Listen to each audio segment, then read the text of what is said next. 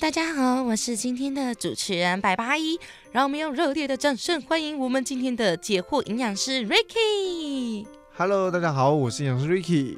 Ricky，欢迎您又来到我的节目。其实没有啦，是我们的节目 GR 健康新干线。那今天呢，又来到我们最精彩的 Q&A 时间。今天这集呢，我们要来探讨的是有关于运动 exercise。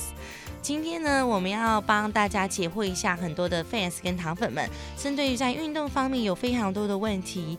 那我要来问第一个问题喽。第一个，请问减脂或是刚健身初期的人，他们会需要高蛋白或是乳清来补充吗？这个问题我觉得问的很好，因为会问这个问题，就代表说真的是健身的新手才会问这个问题。我还记得当初我第一次喝高蛋白的时候，是在专三的一个暑假，当时我们要比赛了，然后是打篮球比赛，然后学长跟我们说，哎，我们之后要比赛要记得把自己练得壮一点点，要去健身哦，哦，要要吃壮一点。当时根本不知道怎么做，他说你就喝这个蛋白粉就对了。我们拿那个一个铝箔包小小的，然后把他说一定要倒冰水，倒入我们的冰的开水里面，然后倒进去去喝。发现哇，好臭，好难喝哦。因为当时呢技术不是很发达，口味呢也很少，只有巧克力，然后我们也不会用，不知道该怎么去用，所以就直接这样去喝，以为喝高蛋白就可以变壮。所以很多人在减脂啊、健身都听到说要喝高蛋白，要喝高蛋白，但不知道为什么要喝。原因在于说，为什么健身的人要吃到高蛋白？因为我们在健身呢，需要肌肉的修复，建议的摄取量呢是体重的一点六倍到两倍的蛋白质量。以我体重八十公斤来举例的话，一点六倍呢就是一百零八。你难笑我呢？好，假设我八十公斤呢，一点六倍呢就是要吃到一百二十八克的蛋白质。那假设呢是两倍的体重，就要吃一百六十克蛋白质。那这么高的蛋白质量，怎么可能吃得完呢？所以这个时候就有高蛋白的帮助啦。一汤匙的高蛋白，大部分会有二十到二十八克的一个蛋白质含量，所以是高蛋白的。所以等于你喝一杯饮料进去，就吃了三到四颗的鸡蛋了。所以高蛋白为什么需要，就是这个原因的。今天如果你是要减脂或健身初期，真的需要喝这种东西吗？我反而呢不建议。为什么？因为你们在健身的初期或减肥的初期，通常在那之前，你们都是吃不健康的饮食，或者呢是吃很多的量，所以一下子呢叫你要吃到一定的量的时候，你会发现，哎，热量变得好少。那蛋白质要吃的多一点点，当然你要尽量以食物去摄取为主，因为食物的固体还是会比蛋白乳清的一个液体来的还要有饱足感，所以建议食物为主，食品为辅。真的吃不完的当下，你才需要用高蛋白去补充。哦，原来是这样子。因为其实我觉得很多人他们在饮食上可能汤汤水水的啊，然后吃很多的纤维啊，蛋白质的摄取就不一定有办法这么足够了嘛。所以 Ricky 建议大家，如果你是在减脂的时候，或是健身初期，甚至你没有在健身，你还是要吃到一天身体所需的蛋白质。那你可以用乳清来做补充，这样对还是错？没有错。好，接下来呢，我们来问到第二个问题喽。今天问题有点多啊，有推荐的健身房吗？一周该去至少几次？其实我觉得有推荐的健身房，我可以帮你回答一下，因为其实我觉得这种东西就是见仁见智啦。你喜欢哪里你就去哪里，你喜欢去运动中心去运动中心，那边有那边的好。比如说它的价钱比较低，然后距离你家会比较近，所以我觉得推荐的健身房，可能 Ricky 可以给一点方向。比如说你觉得要器材多一点，还是你觉得推荐的健身房，你希望大家可以在初期的时候找教练带你，或是什么？那一周应该要去几次？那可能一次多长的时间？其实这个问题呢，在我开始去健身之后，我也一直不断的在思考，到底要去哪一种健身房？因为我们的健身房分很多种，初学者可以进去的运动中心，或者呢，我们是一分钟一块钱的，还有连锁的健身房，或者是找教练的工作室的去上课，然后他们会提供场地的，有这么多种，所以你要去哪一种健身房，取决于你现在的目标，跟你现在要去几次健身房，你才能去定出来你要去的健身房。应该这样说好了，我们一周到底去至少几次？我建议，如果健身新手们至少去两次，如果想要好一点的体态，三到四次。如果呢想要有真的有很漂亮的肌肉，至少要去到五次啊。所以你要看你的次数呢，去取决你选择的健身房。如果你经常去一次、两次，我建议你去运动中心，或者是如果你还需要教练的话，你这个时候呢就可以去找有工作室的，像如果你一周会去三到四次的，你可以去那种一分钟一块，然后还有月费上限的那种，就是不错的选择，或者是一些连锁连锁的，它是以月费去计，但是以一年去缴的，所以要看你的一个需求，跟你去几次。应该是这样说啦，因为有很多外面大型连锁的，他们就是每个月缴一个几百块的钱，或者是一千块，可是你可以无限次数的一直去。所以如果你是健身狂热者，你就可以选择这一种的。那如果说你是偶尔跟咱两个好友有一起去健身房这种，你就可以去一分钟一块钱的，或者是去运动中心这种，就是比较符合你的需求。那我接下来要问到第三个问题，本人。体脂率偏高，这个本人呃，不是我本人，是粉丝本人。粉丝本人说他的体脂率是偏高的。如果他在运动的部分，大部分都是着重于增肌耶，这样子会有在减脂上有效率吗？那女生的话，她觉得要降到多少？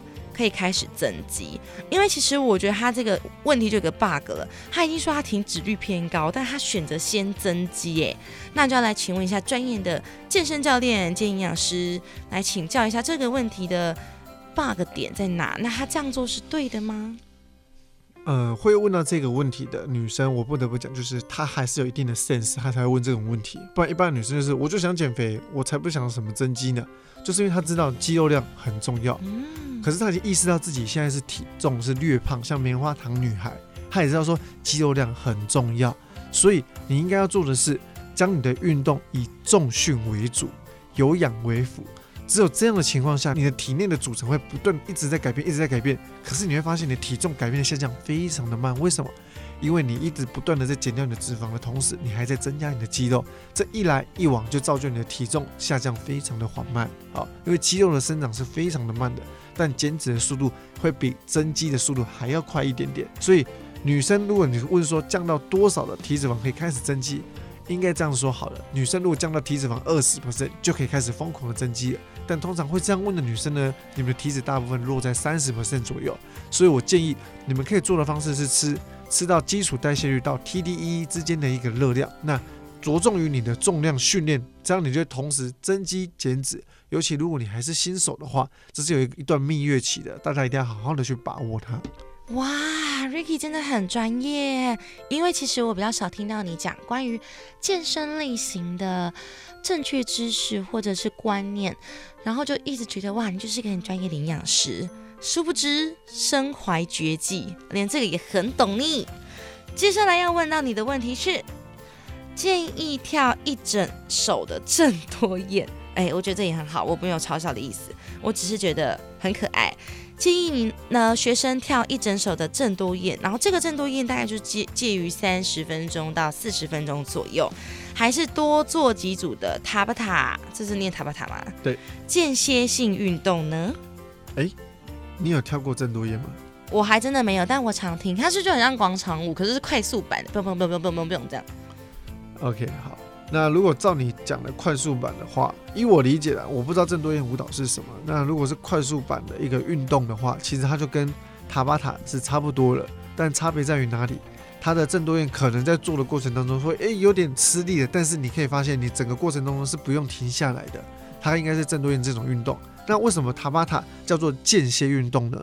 它指的是会一段时间高强度的训练，然后在一小段时间休息，好让你的心跳。忽高忽低，忽高忽低，好来去刺激它。通常如果以减脂的效果来讲，我会建议做塔巴塔的间歇性训练，因为它强度又高，而且 maybe 还可以增加你的肌肉量，因为毕竟还是有一点点阻力的，它是会刺激你的肌肉生长。哦，原来是这样。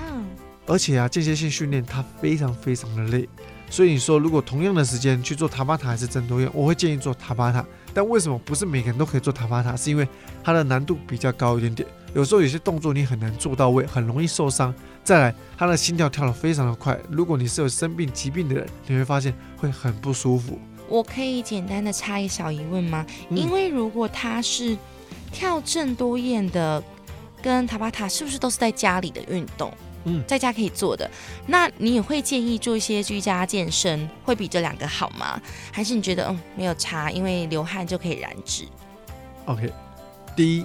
流汗不会燃脂，所以如果流汗会燃脂，我们去烤箱蒸一下就瘦一一圈了。哎对我没有想过哎，对，它其实只是水分的一个脱水而已。当你水一喝完，它又补回去了。所以流汗，你要知道一件事情：你在流汗的当下，不等于你在减肥，一定要知道这个概念。嗯，了解。所以煮饭煮到全身满身都汗，也不会减肥，对不对？你只会脱水，体重下降，但不是减肥。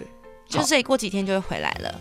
应该说马上喝水就回来了。哦，所以所以那一点用都没有。好，那再来要讲的是，是不是做居家训练的重训会比较好呢？它就跟我刚刚前面的第三题在回答很像，就是重训一定要大于有氧，因为在重训的同时还可以增加你的肌肉量。好，所以如果可以在家做居家训练的话，以重训为主当然是最好的，有氧永远都是为辅，除非你今天是选手，想要做马拉松训练，你要跑步长跑，那你就这就不一样了，好不好？哦，原来是这样啊。好，那接下来我们已经把所有粉丝们关于运动的问题都解答完啦。如果你有听不懂的听众朋友，你们可以重新再倒带再听一次哟。今天我们的 JR 健康新干线节目到这边结束啦，我是主持人，拜拜。我是营养师 Ricky，感谢您的收听，拜拜。我们下次见。